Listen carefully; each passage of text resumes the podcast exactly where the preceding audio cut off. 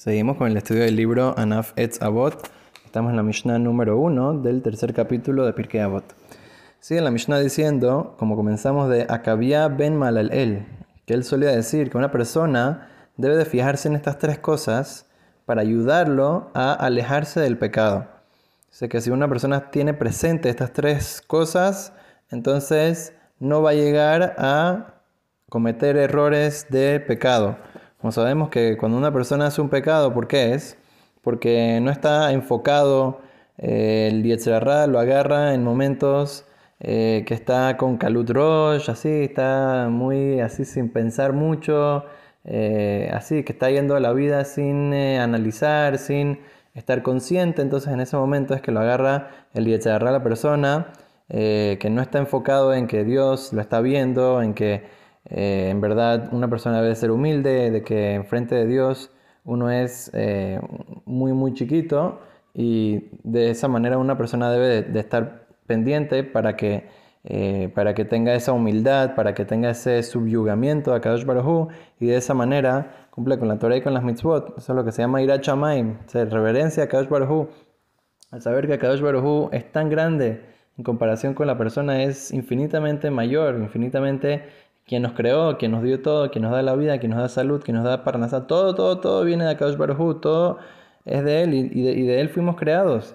Eh, y también a, través de esa, de, esa humildad que la persona debe tener, y también el que sabe que Akadosh Baruj ve cada cosa que uno hace, cada acción, cada pensamiento, entonces la persona se aleja del pecado y llega a hacer cosas buenas. Como dice, ¿cuáles son las tres cosas? Dame a imbata, debes saber de dónde vienes una persona es, no es nada al principio, es lo más chiquito que hay.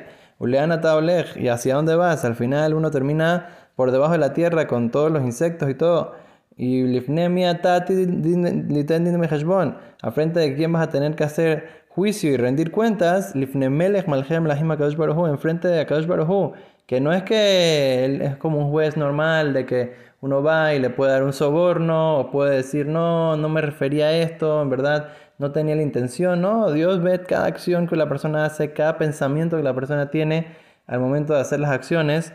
O sea, la persona no puede, no hay engaño ahí, no hay cosa. La persona tiene que saber eso y tenerlo consciente. Entonces, cuando una persona eh, tiene una tentación para llegar a hacer un pecado, para comer algo que es taref, para eh, hacer un daño al compañero, etc. Entonces la persona se recuerda de esto y dice que, oye, eh, después de 120 voy a tener que rendir cuentas. Y no solamente después de 120, también Dios juzga a la persona cada día y día. ¿Acaso se merece vida? ¿Acaso se merece salud? ¿Acaso se merece parnasá?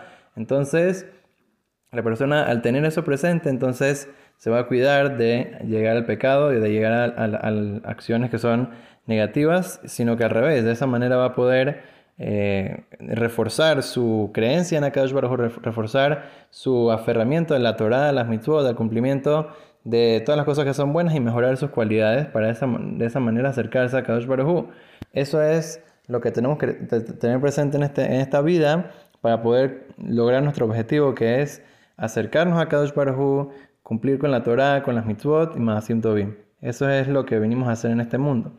Dice una explicación muy interesante aquí de lo que dice Belifne miata din sobre a quién le vas a tener que rendir cuentas de juicio y de cálculo. ¿Qué significa el cálculo que la persona tiene que, tener eh, presente? Dice que no solamente a Kadosh Baruj eh, le paga a la persona, digamos, un castigo o, un pago si hace algo bueno eh, por una cosa, digamos, una cosa mala que hizo. Digamos que él hizo un, un pecado que estuvo comiendo taref o que estuvo hablando la Shona Ra. Entonces, en, el en, ese tiempo que estuvo hablando la Shona Ra, no solamente Dios lo castiga por hablar la Shona Ra, por hablar mal del compañero, sino que también en ese tiempo que estaba hablando la Shona Ra, podía haber estado haciendo una mitzvah, podía haber estado estudiando Torah, podía haber estado ayudando al compañero, podía haber estado eh, haciendo una, una mitzvah de tefilá, mitzvah de tzedakah, etc.